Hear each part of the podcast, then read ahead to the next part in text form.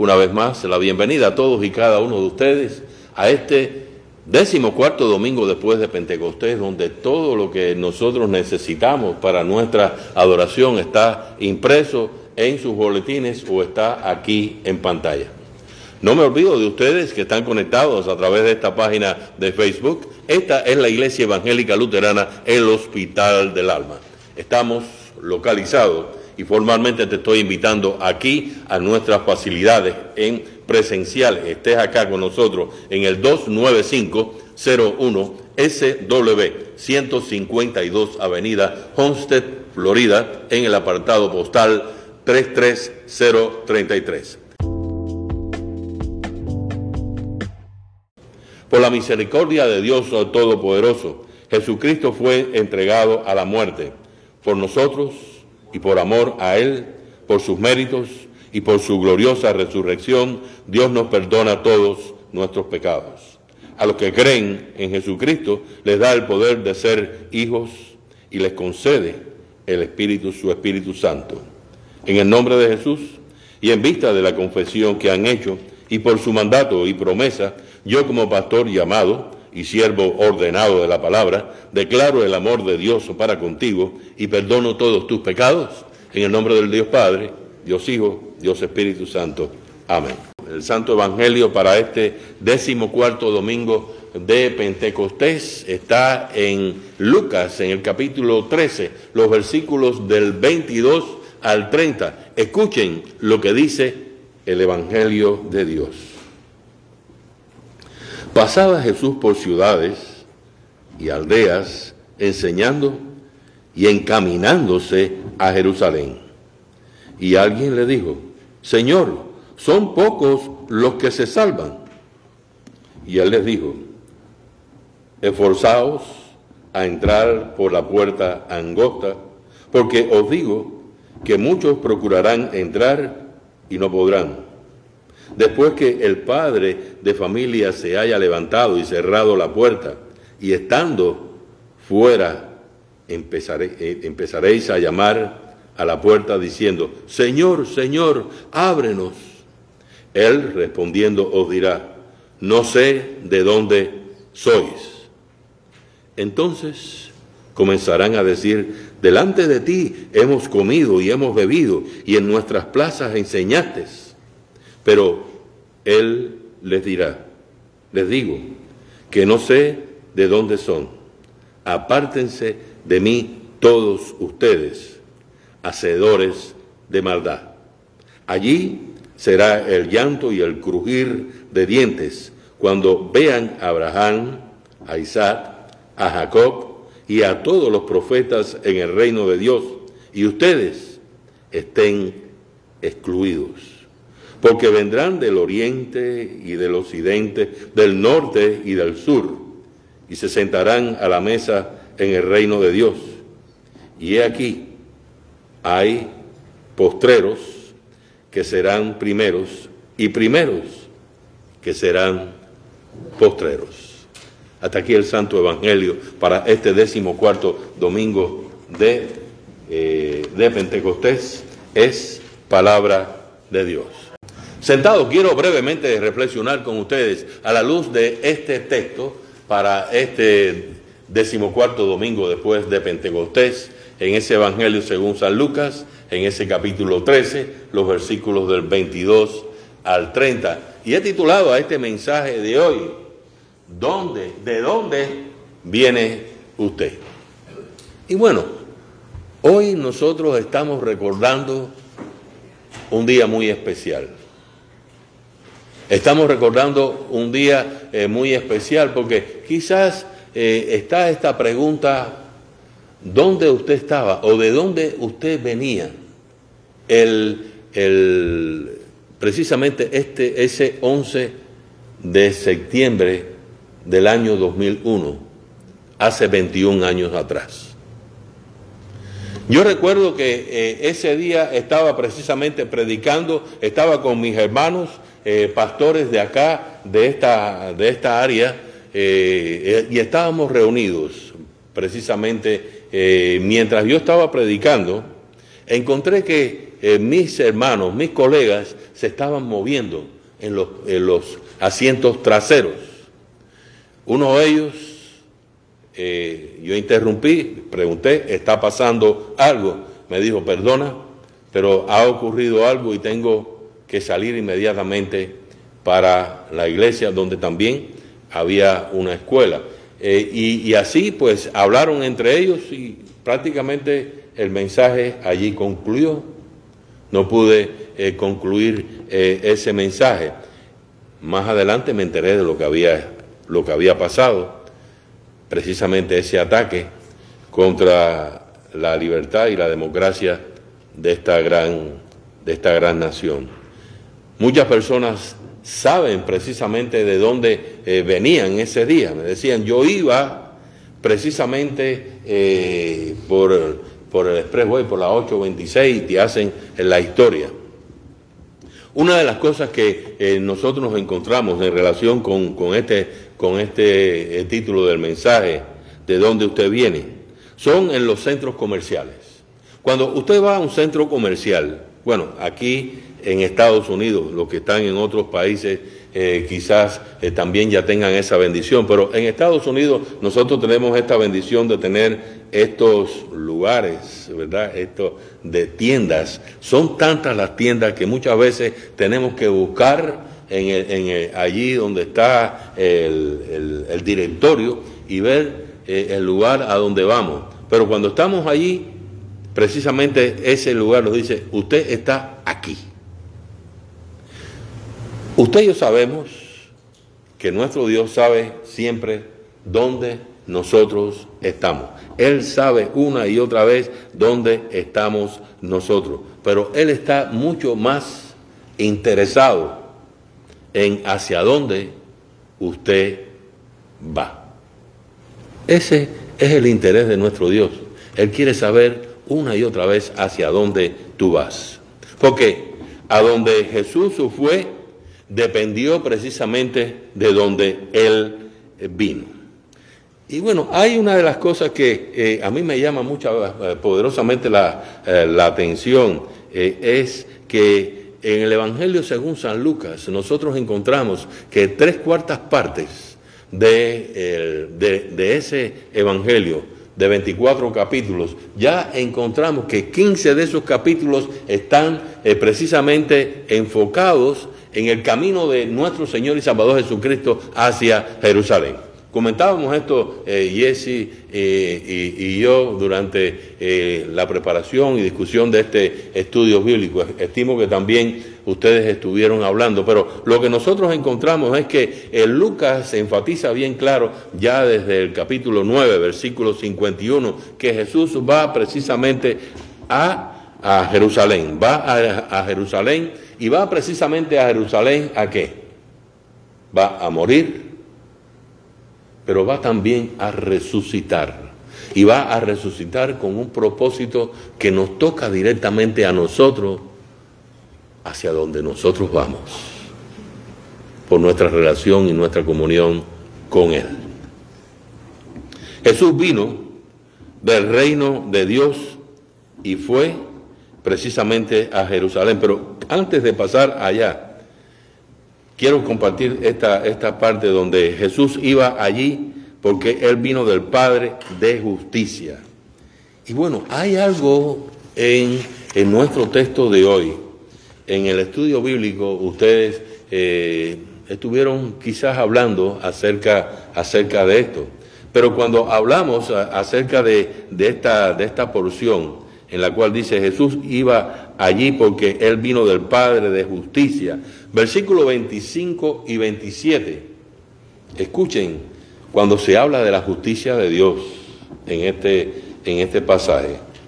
Después que el padre de familia se haya levantado y cerrado la puerta y estando fuera, empezarán a llamar a la puerta diciendo, Señor, Señor, ábrenos. Él respondiendo les dirá, no sé de dónde son. Versículo 27 continúa diciendo, les dirá, os digo que no sé de dónde son, apártense de mí todos ustedes, hacedores de maldad. Estas son palabras fuertes, ¿verdad? Muchas veces eh, eh, eh, ignoramos la justicia, la ley, cómo, cómo Dios mismo nos confronta en nuestros textos y nos habla directamente de aquellas cosas con las cuales tenemos que tener mucho cuidado. Y aquí precisamente se está manifestando esa justicia de Dios a la luz de, este, de estos versículos 25 y 27. Eh, Una de las cosas que, eh, que estaba diciendo anteriormente es que Jesús vino del reino de Dios y fue a Jerusalén a preparar el camino de todos aquellos que le siguen para reunirse con Él en el reino de gloria. Y cuando Él habla en este pasaje, del reino de gloria, dice que estará allí eh, Abraham, estará los profetas y estarán todos, ¿verdad? En, esa reunión a la cual nosotros estaremos parte. Me llama poderosamente cómo nosotros podemos estar, ¿verdad? En esa reunión celestial con esas personas, con esos profetas, con todos esos apóstoles.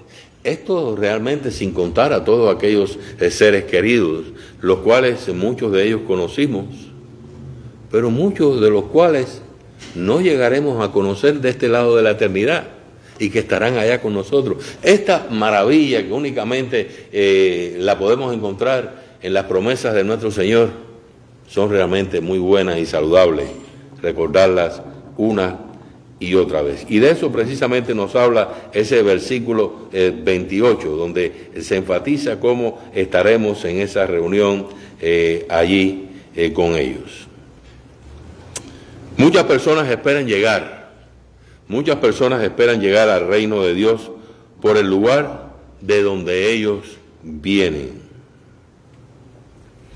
Hay una frase que siempre recuerdo de uno de los ex alcaldes de acá de la ciudad de Miami.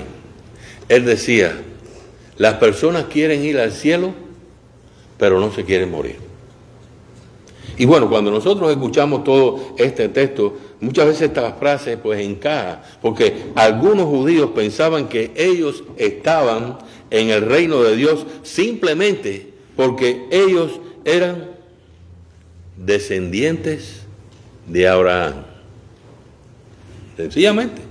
Yo soy descendiente de fulano de tal, ya yo voy para allá arriba. Es como decir, es que como yo soy el descendiente del pastor Benito, pues entonces todo lo que tiene, bueno, todos mis hijos, ¿verdad? Son los que van a decir, todo lo que tiene, pues va a ser, no, la cosa no es, no es así. Eh, la cosa no es, en, en, términos de fe y en términos de relación con Dios, las cosas no son de esa manera, ¿verdad? Son de una forma diferente, pero ellos pensaban así. Hay hoy muchos cristianos, y yo precisamente señalo, cristianos entre comillas, que piensan que ellos estarán en el reino de Dios simplemente porque ellos han pasado cerca de Jesús y ellos son precisamente los miembros nominales. Y ustedes dirán, bueno, ¿quiénes son los miembros nominales? Los miembros nominales son cuando usted hay una, una persona que usted le pregunta, eh, ¿y usted eh, como capellán muchas veces tengo que tener mucho cuidado, ¿verdad? Cuando hago esta pregunta. Le digo, ¿cuál es su preferencia religiosa? Y ellos me dicen, bueno, yo soy de esta tendencia cristiana o de esta tendencia judía. Y entonces la otra pregunta es, ¿y cómo está esa relación eh, de usted con Dios en su comunidad, en su iglesia? Me dicen, no, no, yo, yo, eh, yo a la iglesia prácticamente no voy. Yo fui, eh, ¿verdad? La última vez que fui fue eh, en el bautismo de, de una, y así es como te dicen, pero son aquellas personas que dicen que conocen a Dios, pero ya usted se da cuenta de que cuando tiene que ver en cada momento en su confesión de pecado, en su recibir el cuerpo y la sangre eh, de su Señor y Salvador Jesucristo para perdón eh, de sus pecados y para fortalecerle en su fe, ellos están ausentes. Están ausentes también cuando eh, se habla de esa palabra, se predica ese mensaje, se da una enseñanza en un estudio bíblico, en una reunión de oración. Están totalmente ausentes. Luego, esos son precisamente miembros nominales. Algunas veces este término también aplica a personas que están y que vienen a la iglesia pero que no tienen ningún tipo de, ¿cómo decir? Ningún, no hay un modo de ellos eh, articular eh, a los demás en lo que ellos creen, no dan testimonio de sus vidas. Yo digo que algunas veces eh, se sienten quizás menos por llamarse cristianos y ser parte de tal congregación. Algunas veces me da esa impresión. Y para mí, esos también entran en esta categoría de términos de miembros nominales. Están también los que creen y dicen, y yo recuerdo, hace unos años tenía un programa de radio y, aquellos me acribillaban en preguntas porque eh, había todo tipo de, predicadores, ¿verdad? Antes y después que yo. Y siempre eh, llegaba esta pregunta, eh, ¿ustedes creen en su iglesia que una vez que yo he sido salvo, yo siempre voy a ser salvo? Como dice, y entonces me mencionaban la persona, y yo le decía, bueno, muy fácil, ¿qué sucede con nuestra herencia? ¿De dónde nosotros venimos? ¿Quiénes son nuestros padres? Ustedes recuerdan en el libro de Génesis, les decía, allí precisamente en el libro de Génesis, cuando Dios eh, creó todas las cosas, le dio a Adán eh, el poder sobre todo eh, la creación misma, tenía este hombre vida ilimitada. ¿Y qué pasó? Ese hombre era salvo, ¿cierto? Sí, ese hombre era salvo. Tenía todas las cosas, sí, tenía todas las cosas. Entonces, ¿qué pasó? Bueno, él desobedeció, él cayó en pecado, por caer en pecado, perdió todo lo que se le había dado. Y no solamente eso, señores, sino que desgració prácticamente nuestra vida de la cual nosotros eh, damos gracias a Dios, porque precisamente en ese libro de Génesis, en el capítulo 3 eh, y en el versículo 15, allí es donde eh, Dios mismo promete que vendría aquel que iría a restaurarnos de toda esa caída de nuestro padre Adán. Así que, una vez más, no tiene fundamento bíblico esa frase de que una vez que fui salvo, voy a ser siempre salvo. Otra de las cosas que me llama poderosamente eh, la atención es aquellos que creen, que creen que una vez que la persona ha muerto, que va a estar ahí en un estado intermedio. Nosotros decimos que una vez que morimos vamos directamente a la presencia del Señor, pero hay de aquellos que enseñan precisamente eh, a sus miembros y nosotros fuimos evangelizados Escuchen bien, fuimos evangelizados en esas doctrinas eh, romanas, donde eh, se nos dicen que hay ese término intermedio donde si ahí hay un familiar suyo, quizás su mamá, ¿verdad? Y, su mamá no fue lo mejor, perdonen, la mamá no fue lo mejor, pero las oraciones de los hijos y de los familiares, pues la pueden sacar de ese estado y llevarla al otro. Esto fue lo que causó la reforma de la iglesia precisamente eh, con Lutero. Lutero, una de las cosas que encontró no solamente fue este fenómeno, sino también las indulgencias. ¿Se acuerdan cuando hablamos eh, durante la, temporada de la reforma? Eh, llegaban las personas y decían, bueno, murió fulano de tal, entonces cuál era el pecado, leían cuál era el pecado de esa persona y decía, bueno, por son tantos los que tiene que, que pagar o son tantos los que usted tiene que pagar por sus pecados. Y ahí ya quedaba saldada el pecado de esa persona. Y la pregunta que Lutero hacía es, ¿y dónde está el arrepentimiento? ¿Y dónde está la conciencia de que hay un Dios que murió por ellos para que ellos pudieran tener acceso a ese pecado? Todo eso está precisamente perdido en esos que creen que pueden sacar a sus familiares de un estado a otro por sus oraciones.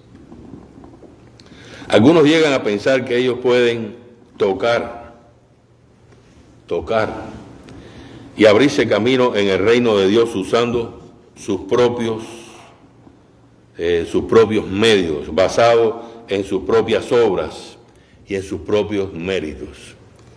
Y bueno, una de las cosas que me detuve precisamente en el estudio bíblico de hoy eh, que ustedes tienen es eh, en, esa, en esa porción donde y yo les digo, esta pregunta número uno y pregunta número dos nos llevan a que nosotros podamos tener eh, bien claro lo que es justificación y santificación. Y el problema es que siempre ha existido esa gran confusión, una vez más, de la manera en la cual la, doctrina llegó a nosotros, eh, no, no en nuestra iglesia, llegó a nosotros, eh, fue precisamente eh, por medio de las obras, ¿verdad? Y, lo que sucede es que nosotros no llegamos a la presencia del Dios eterno por nuestras obras. Nosotros llegamos a la presencia del Dios eterno y a disfrutar de todas sus promesas por nuestra confesión, por confesar a Cristo como nuestro Salvador y Señor. Él es precisamente el que intercede, el que está ahí para presentarnos a nuestro Dios, para disfrutar de todas las cosas depende única y exclusivamente de confesarlo a Él como el que murió, padeció por nuestros pecados, pero que también resucitó por nosotros. De ahí esto eh, está bien claro, precisamente en nuestra iglesia, pero hay una tendencia a, a las personas creer de que por sus méritos van a lograr los beneficios. Y hay que aclarar algo. Nosotros aquí tuvimos el gran privilegio de tener uno de los eruditos que nosotros tenemos en nuestra iglesia luterana, el doctor Leopoldo Sánchez, que es también el profesor de eh, sistemática en el Seminario Concordia en San Luis, Missouri. Y él decía, la fe no está sola, está acompañada. Él no habla de fe salvadora, que eso es otro también error que hay. Él no habla de fe salvadora, él habla de nuestra fe.